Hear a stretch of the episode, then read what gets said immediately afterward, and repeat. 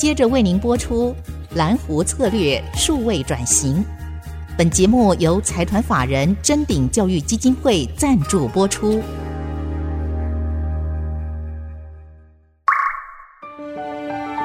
蓝湖策略数位转型，让主持人简真富与您提升决策品质与产业升级，掌握先机。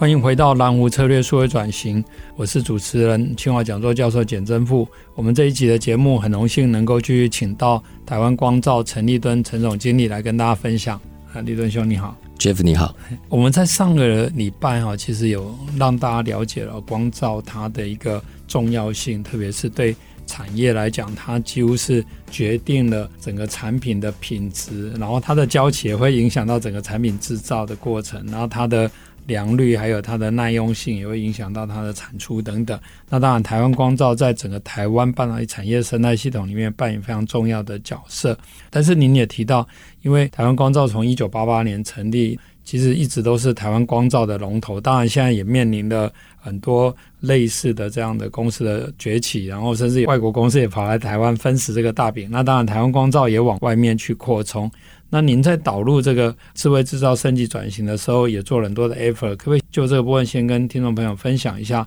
您在推动台湾光照的升级转型，还有智慧制造的时候，碰到什么样的挑战？还有这个产业有什么样的特性？是啊，谢谢 Jeff 啊，没有错哈。台湾光照因为三十五年哈，从一九八八年成立到现在三十五年，是哎，我们在今年十月就有一个。公司的庆祝会，那到时候会邀恭喜恭喜邀邀请一些那个啊，也请 Jeff 来。是，那我们光照曾经是不错哈，那有一定的 position，但是光照这个行业就是要持续的投资哈，嗯，让技术精进。那这个光照有一个现象，就是说它的投资很大，可是它的产值并不高哦，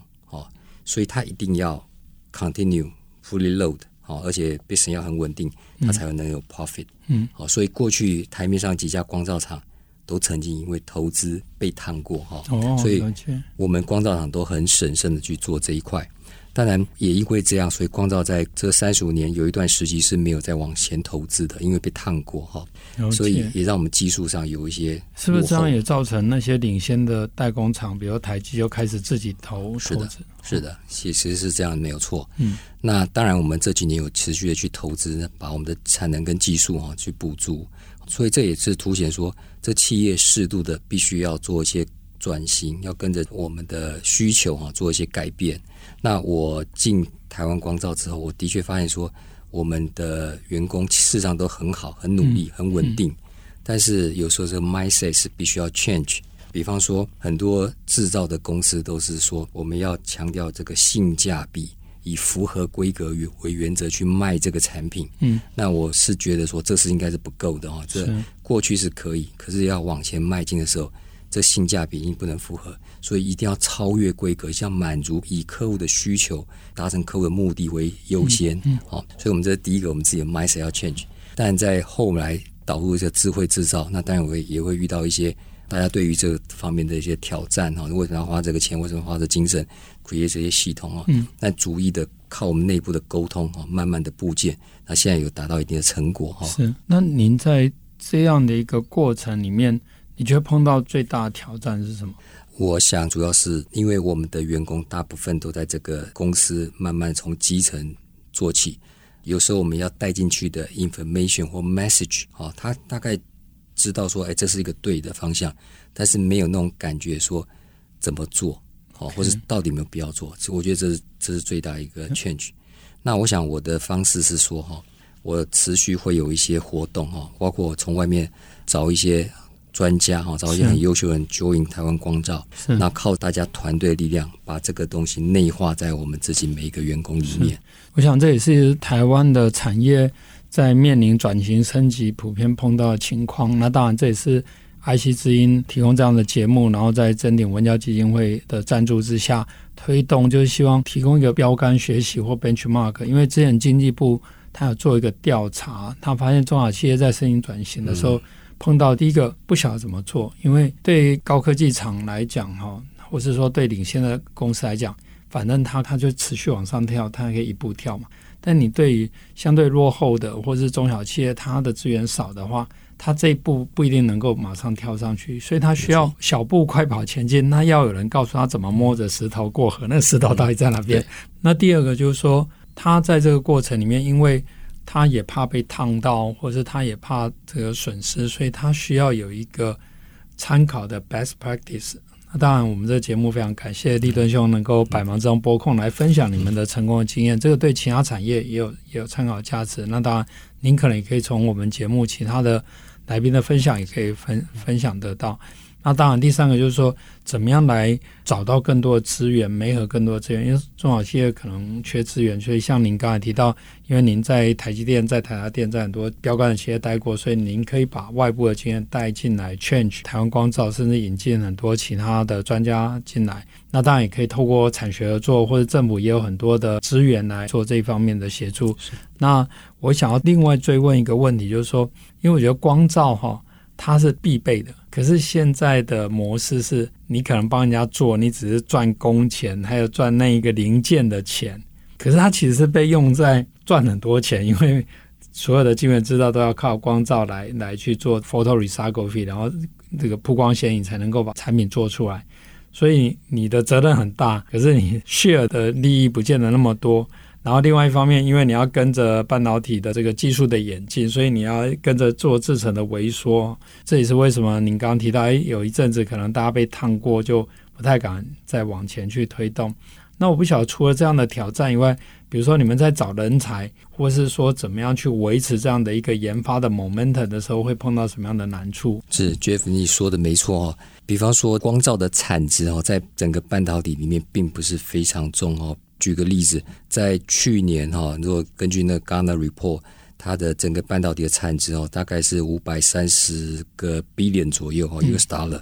但是光照哈，大概只有五点五个 billion，嗯，所以大概是一百分之一而已，呃，没有很多，嗯，但是它的重要性是非常非常高哈，因为它如果做错，后面就没有了哈。所以如何把这个东西做得及时又好哦，是非常重要，嗯，那。关键除了持续投资布局在先进技术之外，那是谁来做？嗯，如何把这些人才把它 invite 进来，跟原先的团队能够在共创价值非常重要。所以关键是说，你这个 incentives 是什么？这家公司的有没有给这些进来的 talent 哈或 expertise 有什么 incentive？嗯，能够把它招进来哈，找他进来。然后另外一个，这家公司提供的愿景是什么？大部分进来人都会说，你这家公司将来会走到哪一个步骤，发展是怎么样，会想办法了解这些事情。嗯嗯、这是我觉得是 invite 这个 talent expertise join 光照的非常重要的一个关键。那我们这边方面就是持续，过去可能也做的还算成功。我陆续也找了一些业界的好朋友哈，我曾经的好同事哈，陆续 join 台湾光照。我相信这个也是非常重要的关键。要当然，透过这个节目，更可以让整个产业生态系统更健全。因为有时候上下游互相要了解，特别是产业，我们常在蓝湖策略里面讲说，分久必合，合久必分嘛。因为如果没有台湾光照这种专注在水平分工的 solution provider 去提供这样的服务的话，那个别的晶圆代工厂或晶圆厂，它只能垂直整合，就每一个都要 in house 去做。那对于当然大公司来讲，它它可以投资。可对于中小型的公司，可能它就会面临它没有人给它这个光照了啊。那当然，你要台湾光照或者其他专门做光照公司持续来研发，你也要给人家适当的 incentive 或适当的价值的分配啊。是，我觉得这个难题在随着半导体不断的精进的时候，不只是在光照这一层，其实在像 Card，我们之前访问过旺系的葛长林葛董事长。其实 Card 也是一样，它的难度也越来越高，因为你 IC 越来越细，嗯、那你那个针也要跟着越细，嗯、然后它的那个呃针数也变大，然后它同样也有像您这样的情况，就是它的交期要配合客户，嗯、可是 Spec 又很晚才知道，又非常克制化，所以这个都非常的困难。那当然，在整个台湾的生态系统有这样的公司，至少大家就近要沟通，要要 support 都会比较容易一点哦。那我们这一节就先休息一下，等下再回来。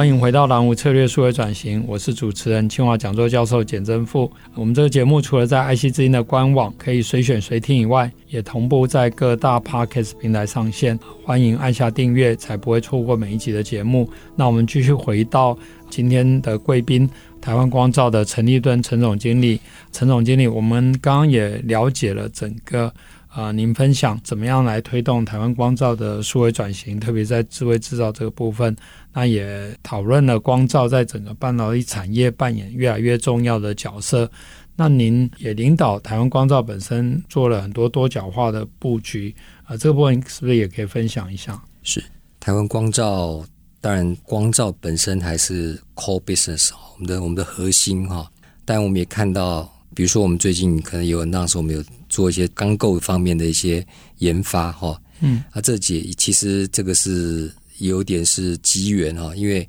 我们在要设新厂，在光照在做这个盖厂的时候，我们发现说这钢构啊，这本来 order 半年，然后后来变成一年，然后后来现在一年半，甚至要更长。哦，甚至这个时间是没有办法 commit。嗯，那我们再去了解这个钢构的制成，就发现说这工法是非常繁复的哈。是。于是哈，我们是，我们何不把一些智慧制造的一些东西放在传统产业里面？嗯，这也是钢构这个研发线最重要、最重要的一个核心。是。好，比如说钢构哈，box 或是 BH，好，它必须要做很多焊接。那现在半导体镭射已经非常进步，嗯，我们如何用半导体镭射，哈，这种东西来取代传统的电弧焊，是用 CM 的方式，用机械的手臂去取代着人在做焊接的方式，那用一些 smart handling 方式，用机械控制的方式去。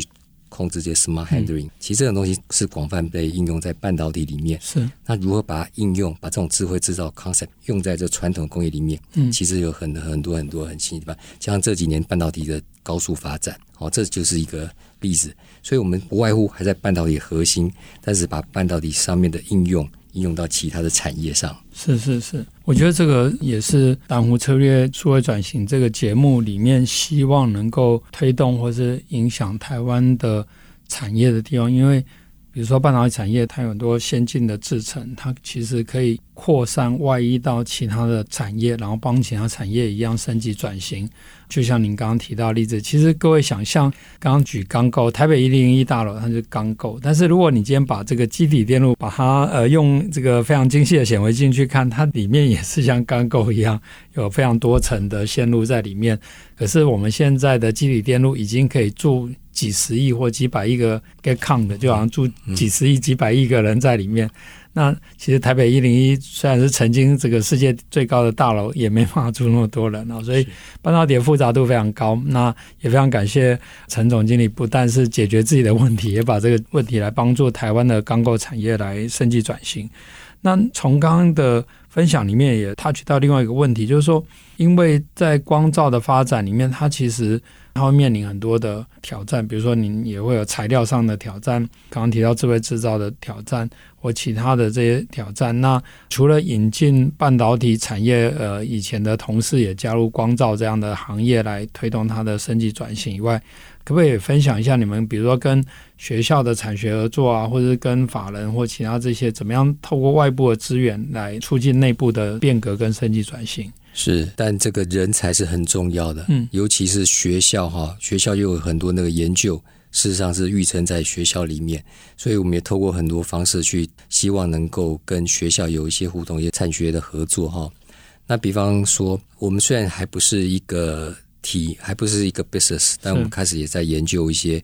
呃，比如说第三代半导体哈，就是 GaN on Silicon、GaN on Silicon Carbide 相关研究。那我们知道清大跟交大都有很多这专业的一些研究，是我们也透过一些合作方式哈，跟这个。学校有一些互动啊，希望能够更了解这方面的一些产业的未来发展趋势也好，或者这个半导体关键的一些技术也好，是这也是例子。但我们也更也希望说，学校的学生，我们透过一些那个招生的方式哈。能到学校去 promote 我们公司，希望有更多学校的学生能够加入台湾光照。是是，但是我们知道，像台湾现在就是台金教城都有这个半导体学院，那当然其他学校也有相关的学程，甚至有些大学部都开始了。那您可不可以也借这个机会，让这些年轻的学子了解一下？就是说，如果他进到台湾光照，不管去实习或者将来就业，他可能可以掌握什么样的技术，让他将来在整个半导体产业的发展可能更顺遂。是台湾光照就是一个半导体的微缩影啊，从台湾光照为本，你可以发现很多半导体相关很有趣的东西哈，然后从这里面研发出去。那我想也借这机会感谢嗯陈总经理之前也到清华大学来，那我们也期待有很多更多的合作。那我想要接着请问，就是说刚刚提到的产学合作，所以我们就有除了人才以外，其实现在在 ESG 也是非常重要的一个议题。那不晓得台湾光照在 ESG 这一方面的投入，还有您的愿景是什么？是我相信 ESG 在每家公司是非常非常重要的题目哈。那大家可能不是只能说一个，而是要去做好。所以我过去一段时间。积极的去做的是说，我先让我们的同仁、员工，好，不是说主管、员工能知道 ESG 是在做什么，我们为什么要做哈？所以，我们透过外部顾问也给我们上了很多课，引导了很多课。啊，当然，我们在今年也开始完成了第一本永续报告书，哈，对，关于这个比如温室气体也好，还有我们将来一些节能方式的一些挑战或者规划，哈，做一个揭露，啊，这是属于一的部分。另外值得一提是，我们也在两年前成立的台湾光照慈善基金会。哦，那我们定期把这个公司的盈余拨一部分到这个基金会里面，同时我们放一些公司哦，另外一家公司的股票放在这个基金会里面，孳息来产生这个基金的来源。嗯，那同时我们也 focus 在几个重点哈，因为。做这个慈善基金其实很多很多事情可以做，但我们的预算也有限。啊，我们是把它集中在比如说弱势，好这个题目，嗯嗯、还有偏乡，哈偏乡医疗、偏乡教育，好这方面的一个范畴。啊，当然不是我们自己来发起，我们是会去拜访很多先进，知道他已经在做的部分，我们了解之后，我们再由台湾光照慈善基金去补足。不足的部分，啊，来共享盛举。其实清华大学现在有医学院，哈，或生命科学跟医学院。那我们的学士后医学系就是专门针对偏乡，哈。那当然，在这个偏乡里面就包含台湾各个地区，但最近的我们就跟，比如说竹东龙总，竹东龙总，它服务的是整个呃山区的这些，包括原住民的部落等等，哈。我想未来呃，就近也可以讨论未来的可能的合作。那另外一方面，您刚刚也提到，就是说。公司在经营的过程里面，呃，您刚刚也提到，你们也有子公司，然后利用子公司的股票来捐到这个基金会。就子公司的这个部分，是不是也可以分享一下？呃，比如说台湾光照现在所投资的这些子公司。台湾光照有很多策略型投资公司，但基本上都围绕在半导体或是能源相关的哈，嗯、比如说。我们有投资一家公司叫百乐哦，它是做电池，是啊，当然它也积极发展未来的电池哈，包括一些锂铁的电池柜哦，甚至氢能哦相关的一些研究哦，我们也开始在着手做规划。我想光照除了把核心事业做好之外，我们行有余力，应该是为社会能够多做一些事情。像以这个能源来讲，我们当然是要获利哈，有没有不能辜负股东的期望？但是。更希望能够在台湾光照把力气放在这个部分，持续引来一些有能力的人来共同发展这新能源的一些事业。所以，其实台湾光照，因为它要跟着这个半导体都是摩尔定律，所以不断的挑战物理极限的过程，我想也让啊台湾光照建立了很多核心的能耐。那当然，这样的核心能耐可以不只用在光照这个部分，所以呃，像刚刚有分享呃，你们光是看到钢构，也可以把一些技术用上去。那未来可能也用在跟跟绿能啊，跟新材料的开发，甚至第三代半导体等等。那我们这两集的节目非常感谢台湾光照陈立敦总经理百忙之中来分享，谢谢，谢谢各位听众。本节目由财团法人臻鼎教育基金会赞助播出，启动数位领航。臻鼎教育基金会与您一起终身学习。